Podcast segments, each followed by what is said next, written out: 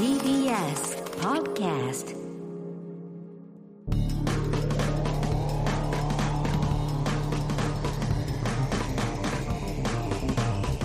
映画の決意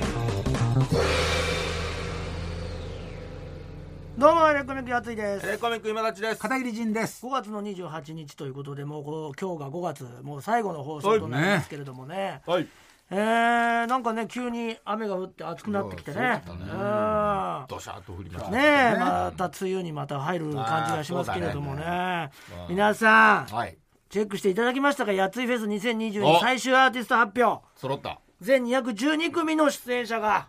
出揃ったということでございまして、皆200さんですもんね超えてんだ。いやー日本最大になりましたねこれで。212組。いやあそう。そりゃそうでしょそうだよね。皆さんもうね大好きな方たちが発表されたんじゃないでしょうかね、うん。もうだ一番楽しみにしてたトゥインクル芸人がね全員こぞって発表に。そこはみんそこはなハラハラしたんじゃないですか第4弾まで。え？うちの事務所のアーティストが誰一人エレカ大会誰一人発表されてないけどもしかして誰も出ないんじゃないか？っていうあそうか。ね発表されてなかったん一だ組も発表されてそらそらされたんじゃない。もう安心してください。いやいや全組出ますんでね。それはもうね全15組でしたっけね。確かにね。出ますんでね。まあでも確かにもう出さないみたいなね言ってた時もありましたもんね。気持ち的には別に。出ようが。いやあのまあちょっとー事務所判断もあるからね。ありますよ。そこら辺はね。自回ね片桐の怒りのあの説教っていうのもありましたかあーありましたね。らなんでオランジでやってんだよお前ら。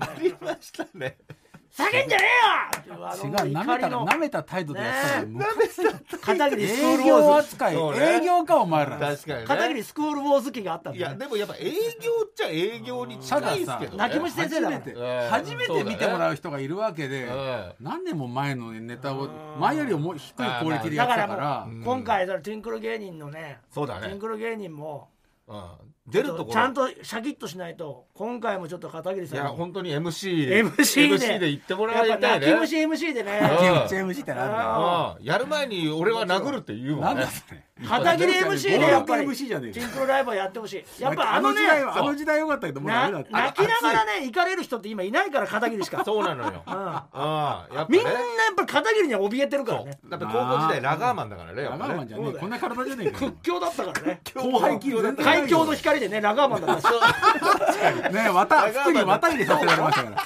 いくらなんでも首のか体が薄すぎる海峡 の光のラガーマン出身屈強な男や。なんで片桐君になっちゃったんだろうって。何回言われたかも。演出家に何回言われたか片桐君じゃないんだよなーっつって。愛をくださいからすげえダメ出しされてる。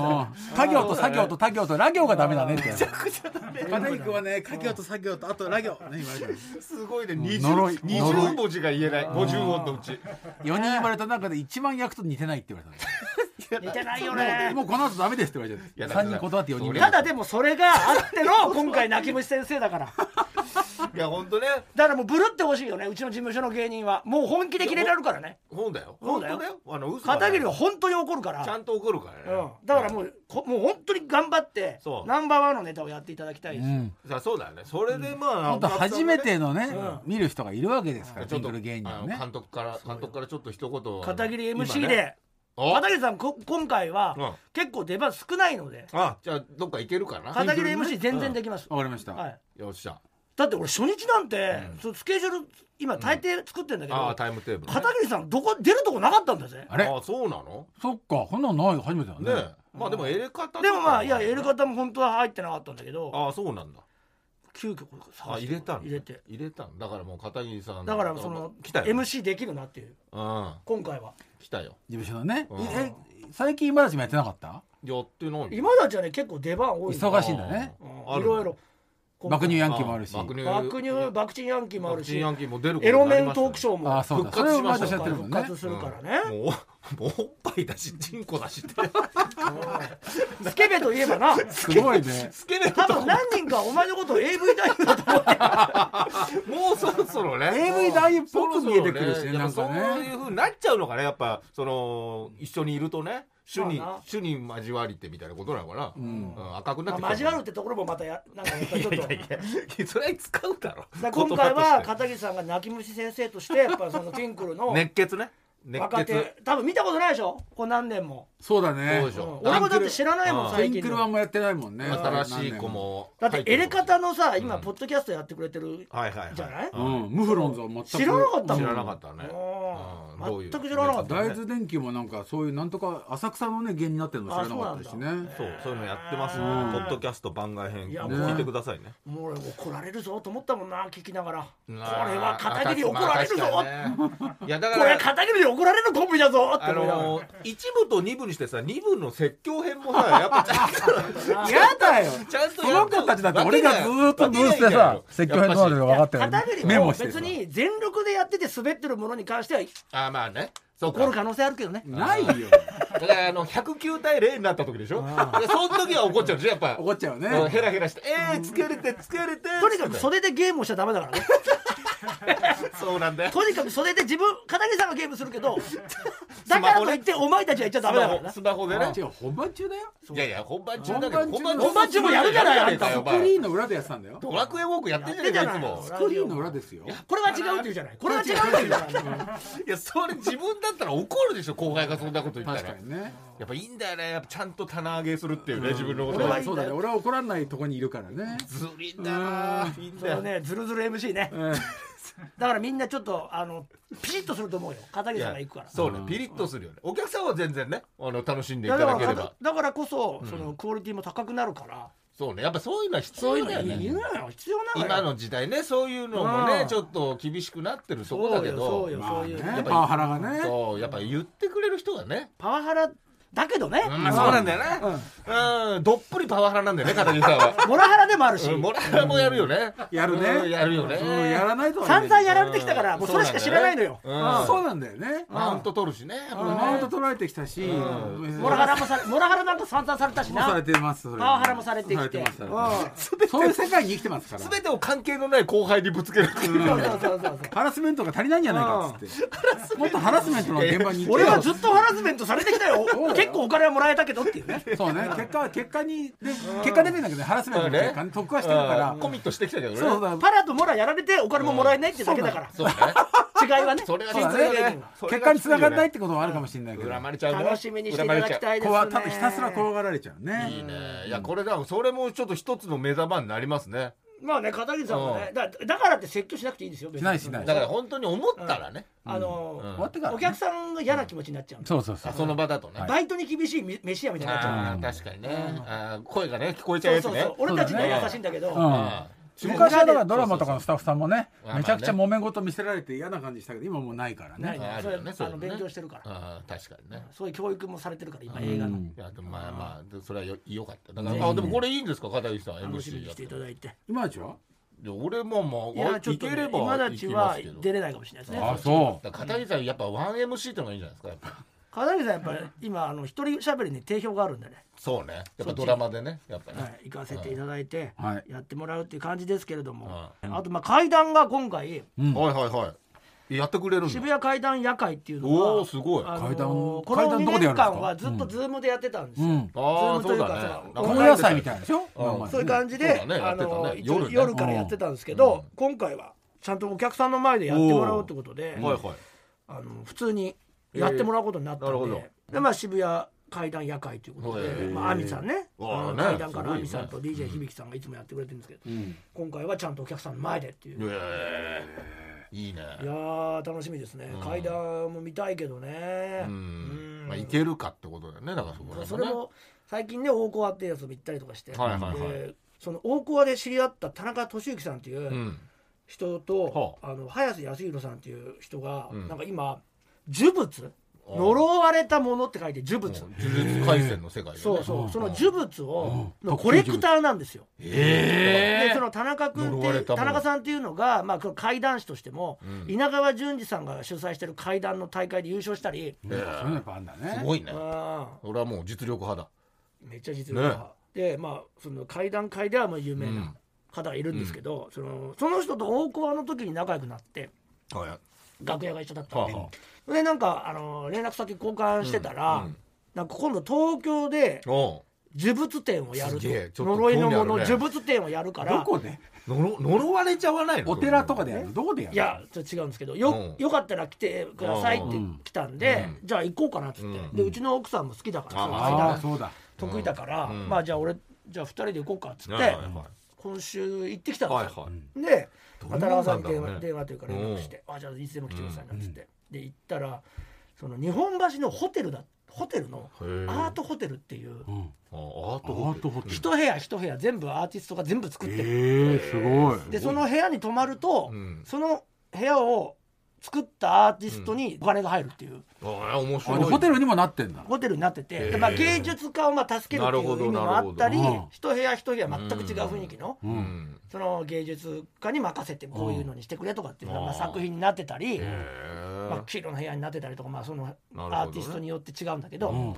まあそういうなんかちょっとまあおしゃれな面白いねうんホテルがあって日本橋に、うん。そこでやるっていうんですよ。はであそうなんだっつってね、うん。行ったんですよどんなもんだろうかなと思ったらあ、うん。むちゃくちゃ混んでて。ああやっぱ大盛況で。流行ってんだねそういうのもねやっぱね。他の部屋も混んでんの？いや部屋それ全部じゃないですよ。その、そこのホテルの地下のそのスペースでやるイベントなるほどスペースで別に部屋は全然やってないんですけど、ああなるほど。じゃあじゃあその日だけのイベントってこと？そうそう。その日じゃないんですけど何日間何日間うん何日間あっあじゃあ本当に。てで東京と大阪でも大阪は終わっててアートイベントだね。今回が東京で、うん。そりゃそう。でも1万人ぐらい来てんだって。すごいねそれはね。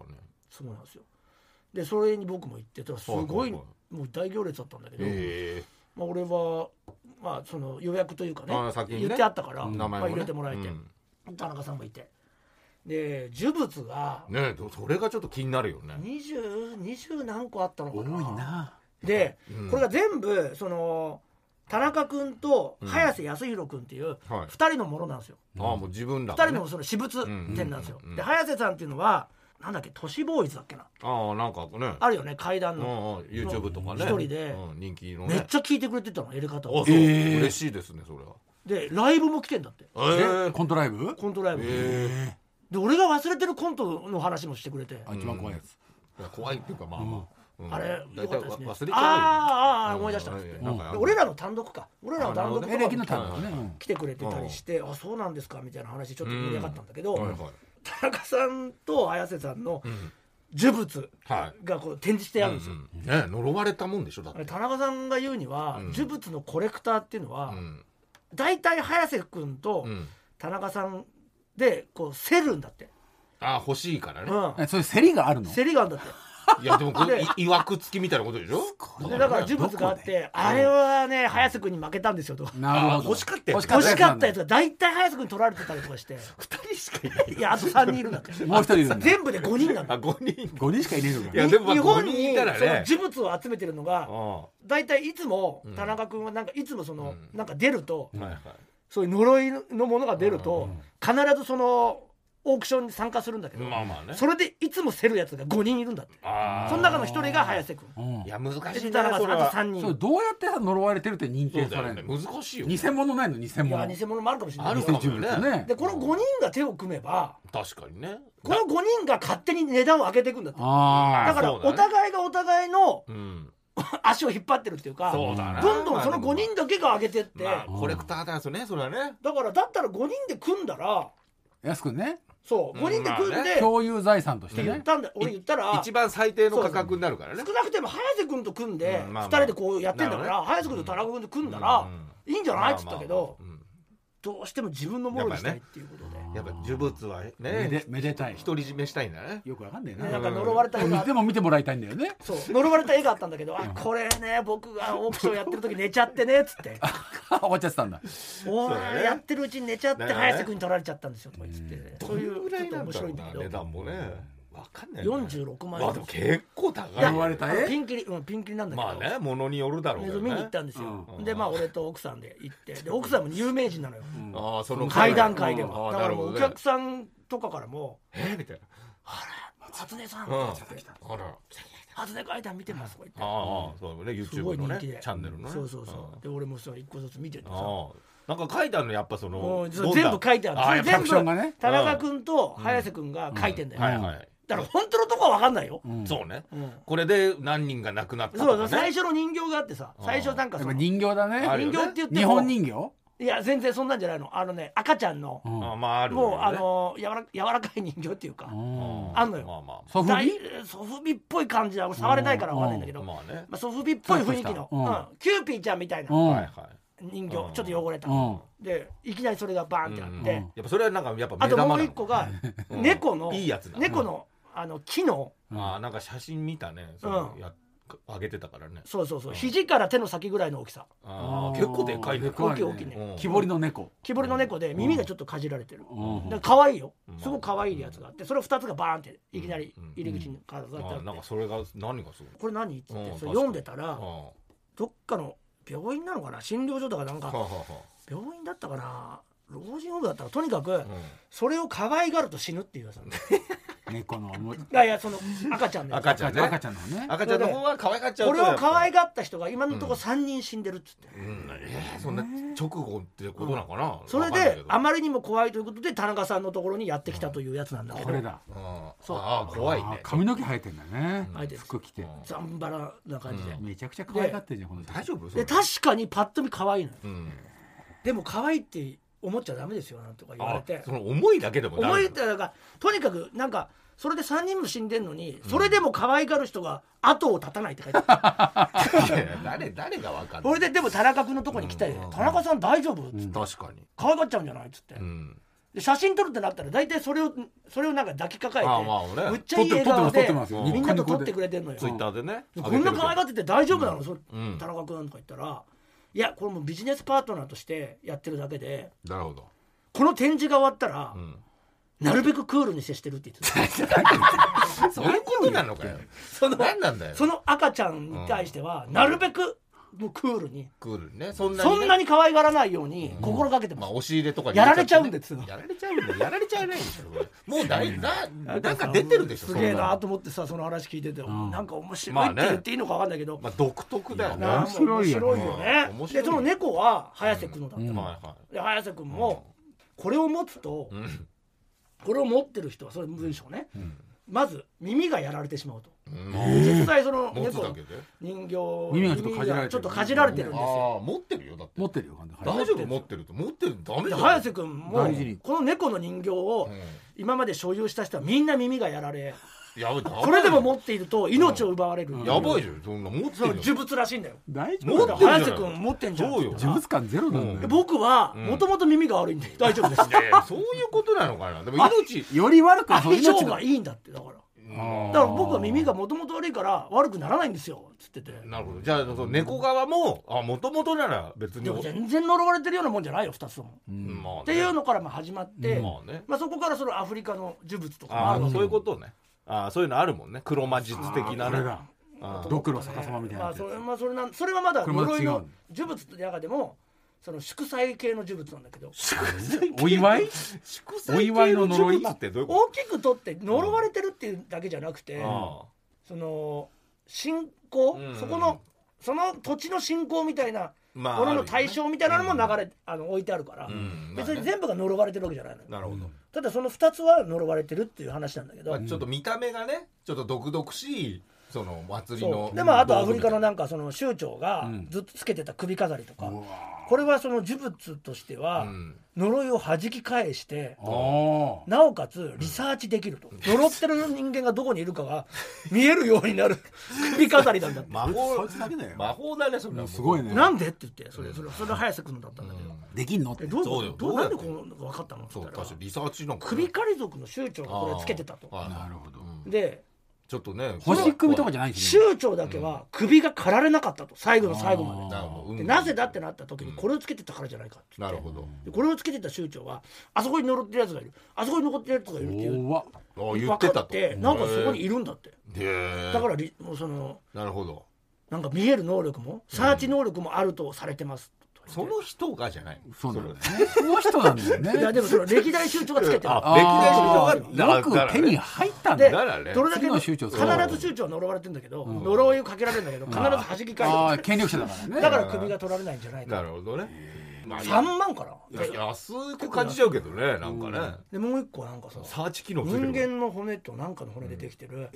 人間の骨？これもう人を殺すために作られたナイフってやつがあって。うん。でもアフリカ。ナイフ。アフリカなんだけど。ナイフ。人の人を殺すためだけのナイフなのね。うん。すごいな。これも古物商から買って。うん。で2つあったんだって。うん。殺してないやつと殺してるやつっていうあそのナイフ実際でのナイフ殺してないやつは2万とかなんだよ。いやうん。いや殺す殺して1回でもそれを使ってるっていううんナイフは15万に跳ね上がるんですよ。いやまあ。言ったもん勝ちなんだよな、難しいね。でやっぱり跳ね上がった方買ったんですよ俺は。ってマジで。いやわかアフんないじゃんリカ行ったってこと？言ってないの。古物商から買ってんのいやよ古物商。だからさ分かんないよね。怪しいけど。まあでもね。何百万とかじゃないからね。でもさうん。その使われてるか使われてないかでまあそれはね値段が下がでかいよ。上がったり下がったりする。うん。で別に血がついてるわけじゃないわけでしょ、でも黒ずんでんのよ。黒ずんでんだよな、だからそのヴィンテージジーンズみたいっなていうのが飾っってあるの。黒ずませるやついるからな、まああるだろうね。動物商はなもう一個はねなんかねチーターのね。チーターのなんか尻尾？いや歯がうん。飾ってあってなんか人間の顔があしらわれたものなんかそれも首飾りなんだけどこれはうん。そのその呪いをつく使う？呪物というか呪いをかける。かける人ね。うんなんかやつら呪しいんだよ術師。うん。これは本当にアフリカで手にに行ってたっけ？手に入れたから。ああ実際に行って。あそれはね。それは5000円だった。のいやあ安っちだと安い。よ4000円か。4000円だったんです現地だと安い15万めちゃくちゃ高いぞって言われいてやー。4000円って言われたんですいやでもまああっちとしてはそうだから物価のね違いが。なんかね1食100円ぐらいだから結構それでもいい値段らしいんだけど、まあね。で持って帰ろうとしたらうん。税関みたいなとこでえ、ー？まあこれはお前大すごい大変なものだぞ、危ないと。こんなのダメだ。持っていけないと。言われると思ったらうん。1000円って言われて1000円だけ払ったからうん。まあそれで。5000円か。そ4000れで5000円だったの。1000円ででそれを嬉しかったのかななんかつけてたんだって新宿で。うんそしたらなんか酔っ払って取れちゃってうん。じゃあそれを見つけたホストかなんかに気持ち悪いっつってすげえ踏まれてたからうん。チーターの牙が取れちゃったっつってん。それが飾ってあったんだけどやめてくださいね別にだからそういうエピソードが書いてあってまあね。ちょっと面白かったよ。そうだね。いやちょっとネタっぽいよねちょっとね。いやでも本当の本物が多いよ。本物多いよ。ねそう 両面少なもあったからね。ええー？あるの？うん。両面少なって？指？指？いやいやうん。両面少なの仏像みたいなの。あで両面少なの仏像の作り方って知ってた？ーいや知らない。知らないでしょ？知らない。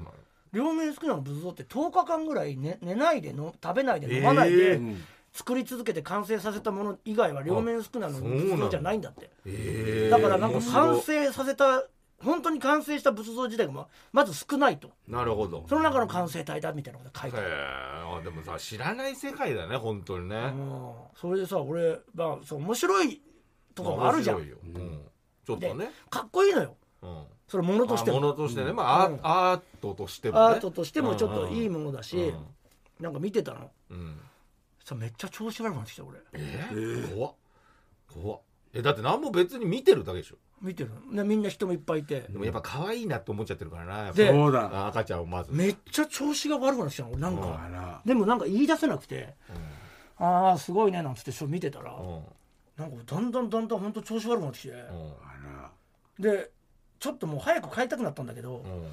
でもなんか全部見なきゃいけないし。まあまあね。まあ見て全部見て。まあ興味ちょっと喋ったりして。うん。で上にもうとにかく上に地下だったんだけど上行きたいっつってうん。上行って帰って帰ったっていうか入り口出て。うん。外にね。でちょっと楽になったっていうかうん。ああってなってそれで俺言ったのよ。俺なんか調子悪いんだけどっつったらうちの奥さんがうん「やっぱり」うん。つってうん「なんで?」って言ったらなんで「なんか私が危ねえとなって思ったやつを全部あなたにつけてたから」って言って。なんかわかんないそういうの。私が危ないみたいな。私がなんかうわって思った時に全部俺につけてたんだってこうやって。つけられるんだね。そののずーっと邪気邪気みたいな。それ俺はなんかうん。とにかくわヒーラーじゃないけどうんうん。あのそういうものをとにかくその浄化するみたいな。排除っていうかとにかく俺が来ると全てがなくなるらしいのよ。えクリーナーいや要はい怖いことがあったとしても自分で一人でいる時怖いことがあっても俺がパッて帰ってきたとするとパッてこうなくなるんだって。初音ちゃんからしたらあね。そうそうだからうん。そのね。全部つけても大丈夫だと思ったんだって。あなるほどね。だからなんかこうなんか来た時に全部俺につけてたんだってしたら俺どんどんどん調子悪くなっちゃって。強いんだ呪いが。あねでもうやっぱあるんだ。なんかさ見に来る人もさなんか呪われてる人来ちゃうんだよねで俺調子悪い、まあ調子悪いよっつったら「えー?」なんつって、私全部つけてて「え全部いいけんじゃないの?」なんて言われてさ。いやいやそこまでじゃない、うん。そのキャパシティがな。うん。じゃあちょっと。いやでも俺もそう、まあ、寝てないしなとかとか言って、まあまあまあ分かんないよみたいなね、うん。うん。でそれから本当になんかずっと調子悪くてさ、え今も？いや今大丈夫なんだけどその日一日。うん。だからマジでこうなんか結構やっぱでもケロッとしてんだよ田中君とか林君とか。まあだから体勢があるのかねもう。でも話聞くとケケロロッとしてないのよ。林君なんか20キロ痩せたって言うんだぜそれで。呪われて。いやいや呪われて 20でもちょうどよくなっちゃいましたなんとか言って。さ、まあまあやばいなこいつと思って。20キロはすごいよ。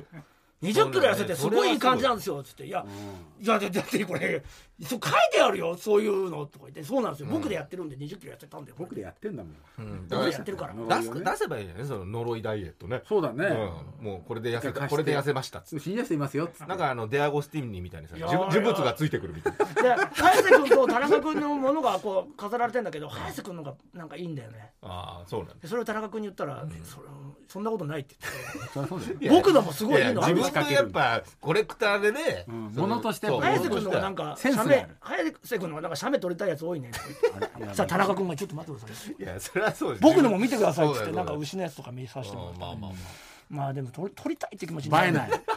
渋好きだねとか言って。あ まあね。あいろいろあるんだよね。だからその趣味がね。その好きなもの中でもちょっと線の利休的っていうかちょっとこう渋いのよ。黒いとか。うん。まあまあまあまあね。リアルなものとか多くて。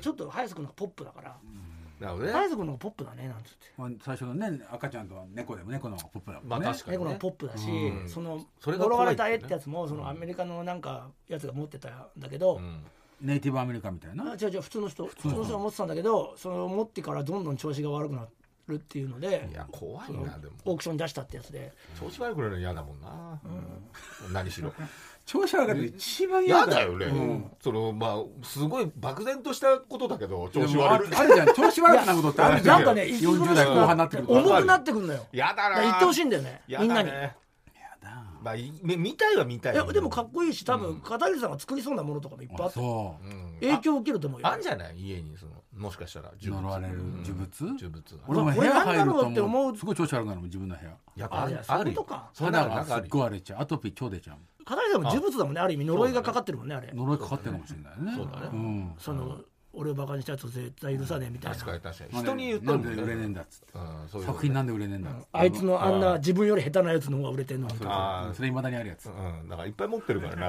呪呪ってんだよね。呪ってるから。出せば呪物で 自分が作品だからね。でもなんかア自分がフリカの呪術師が使ってたやつはやっぱかっこいいんだよね、まあね。ものがねそれはわかるよ。よくできた。うんものとか、文化も違うからまあ面白いメキシコとかねお面とか。渋めののが田中君で、うん。なるほどね。写メ撮りたくなるのがやっぱ早瀬君やめてまあこあ 個人差あるだろうけど。そりゃ。いや俺見てたけど早瀬君のしか撮られてなかった それは田中君言われたくないんじゃないの？言われたくない。ねそれは本人気づいてんじゃないの？いやわかるよね。いやそんだけ来てね。待ってくださいよ、うん。ここれも見てください。これも僕のです。とか、ええ。それからというもの俺の後ろにすげえ立っててさこれ僕のですよ。そうか。これ僕のですよって何なんだ本人本人がね二人で本人がそこいるからね。だって早瀬君のもなんだったら田中君欲しかったやつなんだもんね。欲しかった。負けちゃったやつ元々はね。大体負けちゃって欲しいとか言って。あの呪術師のメリケンサック欲しかったんですよ。私のペリケン作ってなんだよ。呪術改正だよ本当に。そうそう本当ねそう。だから呪術廻戦もあるからかすごい人気で。いやいやでも確かに興味はありよ。でまあ芸術そのアートのホテルなんだけどまあその相性もいいと思そううだよね。場所的に日本勝ちだしね。まだね。うん。いや俺なんかね面白かったよ。呪術ものっていうのはなんか欲しくなる気持ちもわかるっていうか。うん。うん。そうね。そのアートの中アートというかねその中でもちょっとめちゃくちゃニッチなとこだもんね。田中君はでもその一部屋全部呪物で集まってる部屋がはい。自分で借りてて。呪物部屋呪物部屋があっそてこはちょっとやばそうだね。今度行かせてよっつって。ああいいじゃん。連れてってもらうんだけうんど。ちょっと楽しみだ。じゃあ全部出してるわけじゃないんだね全部は出出して半分ずつだから。そう。はあそんなに持ってんだね。っていうか出るんだねそれが。出たらもう全部落としてんだって。出るってのがよくわかんないもんな。欲しくてしょうがないんだって呪物が自分でも怖いからそこには寝ないんだって。やっぱそうだよね。ね。それはね。自物部屋に置いといて自分は自分で本宅があるわけね。そうだ本宅というかまあそうとまあ隣の部屋隣の部屋か。うん怖いけどね。まあ見住んでるらしいよ。見に行きたいね。ちょっとまだやってるんかな東ああや京で。祝祭の呪物人すごいよ。ねいやねそんだけ人気なんだもんね。うん。平日でもってことでしょ？そうそう全然ね。平日でも。いや面白かったね呪物ってのは。確かうん。またぜひねだからラジオも聞いてくれてるって。にあでねちょっとね来てほしいですね。ちょっとお話聞きたいね初代呪物ワングランプリ王者って書いてある、はい、呪物ワングランプリって何ですか？J1 J1 J1 グランプリあんの？早瀬君の欲しがってたな田中君、なんかねやりたいけどねでも早瀬君は田中君の別に欲しがってなかったんだよ。ねあーなんかそこら辺もななんだかな嫌だなそこがまた田中君の面白いってこといいねなん。でねぜひね今度なんか来ていただきたいなと思いますけど。はい。はい今週もこの時間は NFT マーケットプレイスアダムバイ GMO さんをスポンサーに迎えてこちらのコーナーをやっていきます。エレガタのアートディレクター片桐さんお願いします。エレカタとデジタルアート。今世界的な流行を見せている NFT アートを中心にデジタルアートについてもっと身近により深く、えー楽しく学ぼうというコーナーです。はい。エレカタリスナーのラジオネーム泥人形さんが自分の NFT アートのスターを早速アダムバイ GMO さんにオープンしたり、ねデジタルアートの輪が広がっていますということでねね。うん何者かになってほしいな、ねえ。自分の店が持てるっつうね。簡単にできますからね。すごいね。そして今回は新たなテーマで募集していた作品を発表していきます、はい。募集テーマは「その時エレカタがいた」でございますね、うん。歴史的な瞬間に我々エレカタの3人がいたという設定で募集していますがおかなりユニークな作品が集まっておりますよということで前回はこの、えーライダーボーイさんのねエジプトのね絵になってる僕ら3人とかダンゴムシになってる3人みたいなありましたね。今回もね、はい。来てはいるんですよ。あ、はい。い、いじゃないですか。えーまずラジオネーム動かない歩道さんですね、皆さんお疲れ様です。歴史の中のエレカタの画像を送付します。1950年の3月29日ドイツの週刊誌で発表された宇宙人が捕獲された時の画像。有名なやつありますね。ね。うん。子供の引率みたいになってますけど、はいはいはい。ということでこのね大きい大人たちに俺たち3人がるほどね。宇宙人みたいなちっちゃいエレカタの3はいはいはいはい人が連れてかれてるみたいな。あなるほど。ちょっと絵がかっこいい感じですね、そうだね。はいはうんそして、うん。ケツビネームミニタさん。い新田さん。いつも楽しく拝聴しています。ありがとう。とらわれの宇宙人の写真を参考にしあらてエレカタのなんで3人を描いてみました。かぶ。ったね。まさかのかぶってる。かぶったあでも絵絵であれこっちは絵でね。これはちゃんとね。エレキにちっちゃい裸これはでのも片桐が運ばれてる。すげえか書いてる感じのね。まあね。そうですね。うん。なんか一生懸命今たちもやつこれも似せようとして書いてくれてるありがたい。ね。ありがたいですよ。はうん。うまいい。よ。でう、ん。あと2通なんです。ラジオネーム山塩さん。これまた違うですよ。アメリカの歴史に残る有名な大統領の顔が並ぶあの岩岩山。はいはまあね。マウント何？なんとか。なんつうんだっけなあれね。ラマウントラッシュモア。ああれをやり方にしたやつこれね。あああねはい。いいねもうちょっとなかった。から大統領みたいな貫禄ゼロなんですけど。これね中国とか日本系アジアアジア感がすごいな。中国っぽいね。中国っぽいね。やっぱ俺らの顔がね。このなんかそもそも。紫の空に紫の岩っていうなんというかわかんなないんだろうな。は なんだろう。はい。人形焼きみたいな感じだそうですね。あで玉金ピロリロさんから。はいはいはい。という方皆さんこんばんは。あ歴史的出来事ということではいラッシュモアさんの大統領像をやり方で再現してます欲しいなあれ？これまたかぶったんですよ。紙粘土で30分ぐらいかけて岩山っぽい入れ方を作ってあ写真で撮って加工して背景やロゴと合成してみましたっていう。あでもそれはそれでねすはい。ごいねこれも。これは岩っぽく見えるけどね。まあちゃんと粘土使ってますからね。そうだね。僕がワシントン今立さんトーマス・ジェファーソン、あえールーズベルトを飛ばしてやついさんリンカーンになってますというなるほど。えー本当は4つらしい3つなるほどねこの4人のうち2種類かぶっちゃったかぶってるね。まあでもまあまあかぶな。どういうどういうこと？まあ。どういうことなんだろう？え仲がいいの？この二人が。だからミニタさんと。このミニタさんと動かない歩道さん。あそしてラジオネーム山塩と、うん。えー玉金ピロリロ。あうん。玉金と山塩は違うもんね。まあね。うん。仲いいっちゃいいけど、まあ。あでも知り合いではある、ああるね。あるでしょうん多分エレマガのね、うん。そうね飲み会で、うん。あそうそう。バーベキューとかにも来る、ね。あれでじゃああのテーマでお互いやろうぜとか言ってんのかな、まあすごいけどそれはそれでいいけどね。そんな回だと今回ね。で2ペアはね。不思議だね回だね。できちゃったんでうん確かに。それがなんかちょっと怖い怖いね。呪いを感じるね。を呪いの話から始まっちゃったから。呪われてるねこれ。この映画ね呪われてんじゃないか呪を感じるね、うん。まあ呪いが宿っちゃうからね思いにね。そうだね。うん。ということであなんだろうこれ。不思議な絵。今週の決意賞どうしようっつってまあそうだね。ちょっとかぶってるからなそうなんですよ。まあまあ。まあいいけどね。いいん全部です全部いいんです作品いいけどなんでかぶったかだけ教えてほしいよね歴史的ものっていろんな中ある中そうだね。4通のうち2通ずつかぶってくるっていう。まあでもなんか書きやすさみたいなやつ衣装を取った寝てる時に見た顔みたいな。そうだね。あれが取ったからそういうものっていうので宇宙人とか。なるほど宇宙人の方はねねオカルトっぽい感じかな。確かにね。どういうこと？なんでかぶってんの？これ。これわかんないんだよ銃だね。銃なん銃だね。銃なのこれ。ということでこれはね今もう銃です。銃で。今回今週決備賞を出すんですけどこの決備賞は前回に紹介したな。なんでなんで？銃銃だよそれ。10だから4つでも10いじゃん。やいやいや銃なんだよ銃って だから銃だから。銃ってなんだよ。10だから選ぶ4つとかでいかないから。いやいやいや。いや銃選ばないと銃だよそいやいやれえー、10選ばないと10ないのやいや片桐さんもなんか使ってっけど分かったでしょそれ。銃が何10選ばざる者10なるべし。やばくないそれ。帰ってくんじゃない？跳ね返ってきちゃうんじゃない？銃が銃返しね。銃をえ銃を選ばないってこと？片桐さんのせいだからね。銃。そうだ俺のせいじゃないよ。そうだよ。片桐さんが今回選ぶ違う今回は3人で選ぶだもん。違うよ。決備賞だもん。片桐さん。が選ぶ違う決備賞だよ。どうしようとしてたの今？え？だから俺は前回のも入ってるので、うんでもこのシンプルにいや分かった前回入ってるのであまあ入ってるライダーボーイさんのこのエジプトのうん。これにしようかなと思ったんです。まあまあいいけど。さでもまあだだってじゃあじゃあ逆に10の4枚あるからどうどうすんのこれ？いやいや俺らは選べない。こっちにしないでよ。俺ら俺らは選べないもんだって、だから今回はだって片桐さん手段だから君が選ん選んでるんだからでもうもう片桐銃なんだから。そうだよ。片桐純純順片桐順っているよそうやって。片桐銃片桐って言い方じゃねえいや呪いって書いてんだよだって。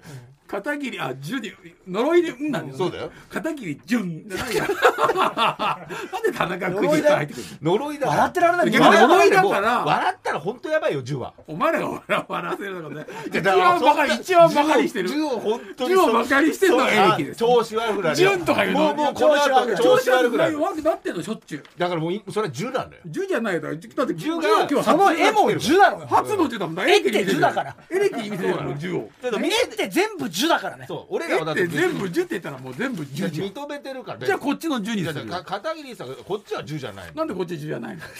なんでこっちが銃でこっちが銃じゃないの？え何？前回は何？誰も開けなかったあげてないです。だから前回のやつも候補に入ったのでなるまあシンプルにこのライダーボーイさはいんのこの先週紹介したうん古代エジプト壁画風の、なるほど。えー、入れ方。これに差し上げたいと思いますよ。なるほど。おめでとうございますいやいやまあでもねいやでこのもまあま2週に分けてこれ。そうですそうです。あなるほどね。まあでも良かったんですけどね。よかったんですすごく良かったんですうん。なぜかテーマがかぶったという。そうなんですよね。これでもさキングオブコントの予選とかでもあるんだよね。なるほどあー同じテーマになっちゃうという、ネタが全ねく関係ないのに、うんね。えまたこれみたいな。並びがね。並んじゃうのよ、ねと下手したらかあるよね。3個並んじゃったとかあるんじゃない、うん。あるあるある。まネタ見せとかしてないからね別にね。うん。で順番もね別にランダムな何やるか知らないじゃん、うんまた？みたいなね、後半がもう出だしでの説明で笑っちゃったりするんだからねもうお客さんがね。全く同じテーマだったりするよね。振りで笑っちゃう振りで笑っちゃうから。もうしょうがない苦笑いだよねやってる方が。一回なんかあったよな。なんかさなんかあのフラッシュモブが3回続いた時あったよね。フラッシュモブネタがボンボンボン。またフラッシュモブみたいな。流行りの時期もあったしね。あったのよ。そういうのかもしれないね。うんそうね。偶然ですけどそうですそうです、うん。いや面白かった。まあいい作品だったんでねちょっと送っていただいて本当ありがとうございました、えーということでございまして片桐賞ですね片桐さんですかこれ。え決備賞だよね決備賞ねおめでとうございました。もう片桐賞にしないとえー番組から改めてご連絡させてていただきます、えーまだ作品は募集しております。テーマはその時得れ方がいたです。10とかじゃないですね、えー例えば呪物を送ってもらうね。呪物じゃないです。絵を描いて調子悪くなってきた。ああやばい。来てる。銃銃来てるよもう。すぐそこまで。調子悪くなっちゃったってそう言う言う呪いのせいにするのやめ呪いなんだよこれは。だからそん違なうよ。だとしたら俺じゃないじゃん。調子悪くなってんの俺じゃないじゃん。でかい銃めちゃくちゃゃいじってきてる。いや今だちってやって自分で LL のが来ちゃうよ LL の銃が。LL の10ってなんだいやよバカにしてんだろお前。でかいでかい銃が。LL の10ってバカにしてんじゃねえかそのサ XL のイズか。XL のが。呪いよ。寿司食わないとダメだこれ取れななんい。取れなだ寿司食わない。い。寿司食いてえだけだろ。まんじゅう怖い理論 調子悪かったら寿司とか食わない方がいいだ寿司とか食う。よ寿司とか日本酒とか飲んでさ。あそうだよそうだよ。そういうねちょっとまんじゅう超えてもいったじゃねえか。いいやついいやつをいくってことね、そうですね。というわけで募集してますよ、えーもう別にね歴史的瞬間何でもいいんですよということでこちら書いてくれてますよ。フィギュアスケート浅田真央さんが銀メダル獲得の瞬間にエレガタも銀盤の上を舞っていた。人類初の月面着陸の瞬間にもいた。誰も書いてこない。ですそうなんだよ まあな必死にこういうの書いてほしいみたいなの書いてくる。源のレと弁慶が出会った五条大橋にエレガタもいた。毎週これ言ってんだよだって俺。日本の歴史とかもいいですからね。こういうの書いてくださいって言ってるのに誰も書いてこない。そうなんだよ。10だからね俺そうジュナが宛先は elekt.tbs.co.jp エレカタ .tbs.co.jp エレカタとデジタルアートのコーナーまでお願いします。なおあくまでもイラストなので写真の合成やコラージュはご遠慮くださいとのことです。皆さんから魂あふれる作品をお待ちしております。ここでアダム by GMO からのお知らせです。皆さん NFT ってご存知ですか？NFT はコピーが簡単にできてしまうインターネット上のデジタルデータに唯一のものとして価値を持たせそれが本物であると証明する仕組みです。そんな NFT が多く出品されているのが NFT マーケットプレイス。アダム by GMO アダム by GMO は NFT 出品購入のためのウェブサイトです。デジタルアートやトレーディングカード人気漫画家による書き下ろしイラストなどさまざまな NFT が出品されています。あの有名なクリエイターの作品や掘り出し物の一品まであなたの欲しい NFT がきっと見つかる。オンリーワンのデジタルアートが探せる買える NFT マーケットプレイスアダム by GMO 詳しくはアダムスペース GMO で検索してみてください。なおご利用の際は出品されている作品のストア詳細をご確認いただくようお願いします。以上アダム by GMO からのお知らせでした。生きててよかった10個の事柄。エレガタリスナーでも素敵な出来事はあるはず。生きててよかったと思えたことをなんとか10個見つけ送ってもらっているコーナーです、はいいいね。先週ね久しぶりに、えーやったんですけど、はい。こうまあ、ややったらやっぱ来るっていいうやありがたいですいいコーナーですからね。はい、今日も一通紹介しましょう。ラジオネームりんちゃん、オランダ。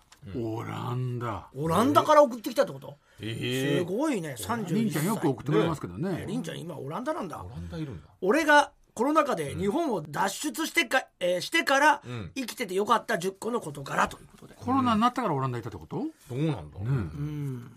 どうなんだろうね、まあそう書いてありますね、はい。まず一つ目偶然ツイッタおう。ー、うんどういうことだ？タイトルついてる。昨年8月に日本からオランダへ引っ越した。おおすごい。引っ越した？まさにコロナ禍だね。すげえワーキングホリデーを利用し1年間オランダに住むためだ。ワーキングホリデーとは30歳までの若者が利用できる現地で就労の権利が与えられる制度、そういうことだね。つまり普通の旅行とは違いお金を貯めながら遊べる制度である、うん。オランダがあオランダは私がいつかと住みたいと思っていた国でうん。これが7回目の渡航。オランダと日本がワーホリを始めたのは私が29歳の時だった当時はその情報を知らなかったが、30歳の時にツイッターで、同じくオランダ好きの友人がリツイートしてくれたのがきっかけで知った。なるほど、うん。これこそ私が待っていた制度、テンションの上がった無職の私はその日のうちに申し込みを済ませた。すちょごいうどよかねったね。こ素敵な情報を教えてくれる友人がいてよかった。生きててよかった、でもギリギリだったんだよ。今31ってことはね、ギリギリの30歳だったんだ、そうだよ。上限。にマスクなし。オランダではホステルに,、にて住み込みで働くことにした、はい前職がホテルのレセプションだったのでかなり近い職業を見つけられた、ホステルに着いたその日に早速スーパーへ買い出しに行こうとした、すると同じく住み込みで働いているインド人に声をかけられた、うん。あれ？コロナまだ流行ってるの？私がマスクをつけ外出しようとしたいたからだ、うん。私えマスクないとスーパー入れないんじゃないの、うん。インド人つけたくなかったらつけなくていいよ。そういうルールはここにはないよ、うん。へ私はこのそういうルールはここにはない。にすごく胸を打たれてしまった まあな。そういうルールは日本にもないはずなのに、まあまあ。自主的にマスクをしていないと白い目で見られ自分の当たり前を他人に押し付けることも当たり前だと思っている文化がどうも苦手だった。うん。初対面なのに大事なことを教えてくれるインド人が仲間でよかった、3ズバズバフランス人。ズバズバ。ホステルで働き始めると事前に聞いていた内容とはかなり違う仕事だった。はあ。週5日、うん。朝食と清掃とバーテンダーのローテーションだと聞いていたのだ忙がしいね。まあまあ。朝になったローり夜だうん私は週5で清掃だった。オーナーに聞くと理由はうんりん。ちゃんあんま英語うまくないからだった。まあまあね。清掃は20室近くを2人で行うので一番体力がいるおー大変だ。しかも昼間に働くので仕事が終わると疲れてどこにも出かける気にならない。うん。あある日いつものようにうん。共有キッチンのテーブルの上でへたっているとインド人が声をかけてきた、仲いいな。うん。りんちゃんばっか清掃おかしいから俺とフランス人で他のシフトを増やすように掛け合ってきたよ。いい人たちだね。来週からもっとシフトが楽になるからね。なんと私のために文句を言ってきてくれたのだ。ううんんフランス人は私より2ヶ月先輩でうん。夜勤も任されている。うん。私は何か提案してオーナーの機嫌が悪くなるくらいなら黙って働こう。波風を立てないようにの我慢をしていた、うん。本当は体も心もしんどく。毎朝今日も起きてしまったと思うくらいに気持ちが沈んでいた。仲間思いの同僚がいてよかった。うん。よかったよ。情報やうん。情報？やツイッターでいつも可愛い猫の写真を投稿しているオランダ在住の日本の方と仲良くなった。うんあら。猫になら殺されてもいいと思っている私は。すげえな一度お宅の猫ちゃんに会いたいんですがと遊びの約束を取り付けた。あら。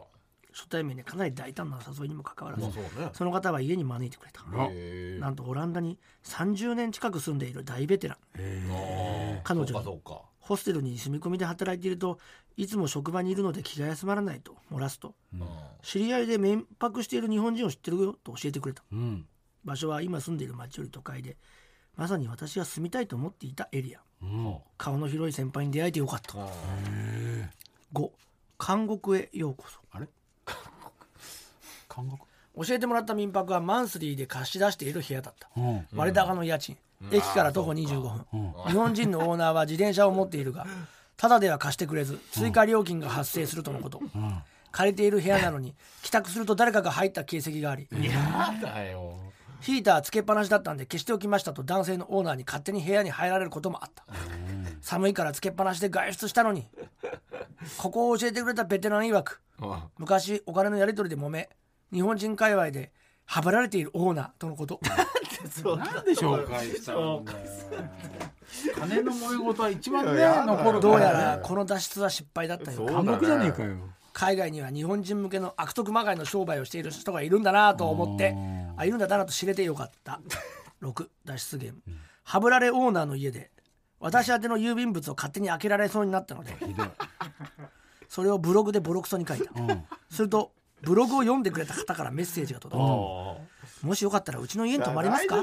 使ってない部屋あるんで。大丈夫？女神様だと思って即座によろしくお願いしますと。返信正式に借りる部屋が決まっていたので、そこに移るまでの3日間女神様の家に滞在させていただいた、うん。ああ3日間ねとりあえずね。そこはオランダ人の旦那さんと女神様1歳の娘さんがいらっしゃるお宅。うん。3日間の間すき焼きうどん日本茶とオランダにいるのが信じられないほどの日本食をごちそうになった。うんいいのねそれね。私はハブラレオーナーの家に住んでいる間マッチングアプリでオランダ人とデートを重ねていた。知らないけど。その人とつい先日 急に連絡が取れなくなったことを話すと。友達に一人彼女募集中の人いるから 会ってみる何から何までありんちゃん女の子なんだねってことだよね彼女募集中の人がいるって会ってみると紹介してもらえることになったうん親切で料理上手な女神様に出会えてよかった、7彼氏ゲット。紹介していただいた4歳年上のオランダ人と付き合うことになっオたランダ人。初めて会った時私あんまり英語うまくなくてごめんねとつぶやくと日本語と英語は違いすぎるよ。まあ。それをマスターしてるなんてすごいよ。あらいいね。しかもオランダ語も勉強しているんでしょ、勉強してるってだけでもすごいよ。自信持ってと励まされた、ん。厳しかった。ホステルのオーナーとは大違いだ。あ。初デートにふさわしくないマクドナルドのテーブルで突っ伏して泣きそうになった。あかつてないほど優しいで彼氏ができてよかった、うん。まあよかった。8爆速同棲。あ早い。早いな。彼氏と私の自宅は電車で90分。ぽいな。距離があった、その頃郵便局で働いていた私は年末ということもあってかなり忙しくして。いた仕事してるね週末になると必ず彼氏の家に通っていたのだが、ある日帰りの電車でこの往復を続けるのはしんどいなと思った途端、ん。自然に涙がツーッと流れてきた 仕事もあって部屋もあって彼氏もいる。最高のオランダ生活のはずなのになぜかしんどい、どっちの家でも中途半端に生活しているのでどちらが自分の家かわからなくなってきた、うん。私は思い切って家賃払うから一緒に住みたいなと提案した、うん。すると家賃いらないから一緒に住もうと返事いいじゃない。た思い切ってみてよかった。大丈夫？旧誕生日。うん。彼氏の誕生日は4月だった。うんその日は私たちの家に時間帯がバラバラで10人以上友人が来た。少人数だと私に英語で話しかけてくれる友人たちもたくさん集まればオランダ語で喋る。ああまあまあそうか。私は早い会話が全く理解できないので、えーできないのと日本でもパーティーの類のが苦手だったので、ん。部屋の隅っこで動画を見ていた。うん。彼氏からも無理に会話に参加しなくていいよと言われていたのでそうしていた、ん。それと彼の父親がやってきて隅っこでパソコンを開いている私を見つけるのに隠れているの？と聞いてきた。父親は冗談しか言わない人なのでうん。そうなの。見つかりたくないの？と冗談に乗っておいた。あその日の夜夜はぐったりと疲れベッドの中で今日がオランダに来て一番つまらない日だったなと悲しくなった。あそれなんでよよかったことじゃん。言葉がねやっぱあれだからな彼はその後父親に知らない国に来て知らない言語ばっかり喋る人に囲まれてまあ「りんちゃんは辛かったはずだよ」と諭されたらしい。父さんいい人まあねだね。うん。だから声かけてねくれたんだろうね。素敵なお父様でよかった。あーまあそういうことね。そういうことね。よかったよかっ10神タイミング神タイミング。同棲のための引っ越しと郵便局との契約が切れたことが重なって、ん。新しく仕事を探さなければいけなかった、うん。すると以前日雇いで働いていたフードデリバリーの欠員募集ページを見つけた。うん。日本でいうウーバーイーツのようなもの、えこちらのウーバーは200名ほどが参加するグループチャットがあってん。わ、からないことやトラブルがあれば随時本部の人がレスポンスをしてくれる、えーいいね。おまけにチップは全て自分の収入となる。おえー。かなり100%働きやすかったので日雇いじゃなく長期で契約したいなと思っていたところだった、ん。まさにベストタイミング。勤務初日。私を教えてくれたのはうん日本語を勉強しているオランダ人だあったーいいね。彼は私が日本人だと分かると「すごーい!」とめちゃくちゃアニメ声で感動してくれた、暇な時間は常にアニメを見ているらしい。まあやっぱそういうの多いんだね。ただし私の一押しである「エヴァンゲリオン」はまあ。暗いから好きじゃないとのことだった、うんまあまあま彼はよ、えー街中で出会うと必ず「おはよう!」とアニメ声で声をかけてくれる、その場にいる人全員が彼を見るが楽しい仲間と働け最高の職場だ、生きててよかった。あよかった。以上私が生きててよかった。あー10個の事柄でした。ータフだすごいね。えーオランダ語だもんね。そうね。さっぱりわかんないよね。うん。英語も同棲してるから今、ねねえ。いやいやおお幸せにな日るんで本人が日本好きな人と偶然出会えてよかったよね。そうだね。ねまあいるんだね。ありがとうねオランダから聞いてくれて。いろんなところ移まあ動しな今がらも。ねポッドキャストでも聞けるからね本編が。確かにそうだね。ええこれからも。海外で聞きやすくなったかもしれないね。なんかあればまたねうん。送ってください、えーあなたの生きててよかった。10個教えてください。宛先は elekt.tbs.co.jp エレカタ .tbs.co.jp 生きててよかった10個の事柄のコーナーまでお願いします TBS ラジオエレカタの決日そろそろエンディングのお時間です、本日の放送月曜日にポッドキャストでも配信アーカイブとしていつでもどこでも聞けますのでぜひ登録お願いします、そしてエレカタの決日ポッドキャストの番外編として我らが事務所ティンクルコーポレーションの、えー若手芸人たちがですね、えー週替わりでパーソナリティを務める番組が配信されています、番組タイトルはティンクルの頭冷やせ。来週月曜配信の担当はランボルマーチンの2人ですとよろしくお願いします。